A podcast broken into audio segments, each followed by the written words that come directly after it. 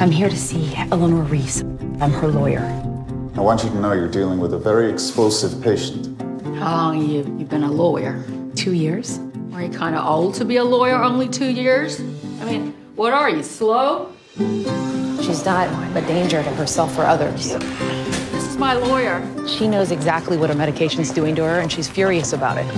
This is where I write down what it does to me. Nobody knows more about what that medicine does to me than I do. Yeah, tell me I'm not right. If we win, you would be representing 150,000 people. Now listen to me. This case, this could take years. I just want you to know what you're up against. Ms. Hughes, I'm James Adams, counsel for St. Mary's. I believe you already know Dr. Booker. You seen the care package that the hospital sent over? Trying to bury us in paperwork. Honey, you can't keep pushing yourself like this. If I don't do it, it won't get done. Yes, they can sometimes have side effects, but these medications are the only effective treatment. It was over before we started.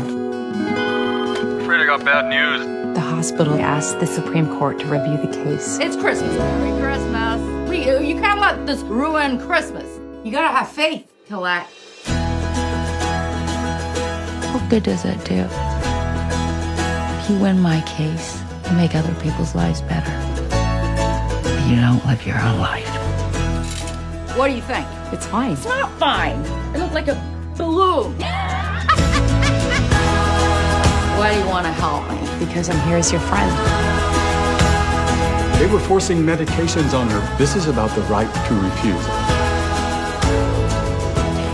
55 stops. You're a brave woman, Eleanor. Yeah, she's a nice person. And she's a good lawyer.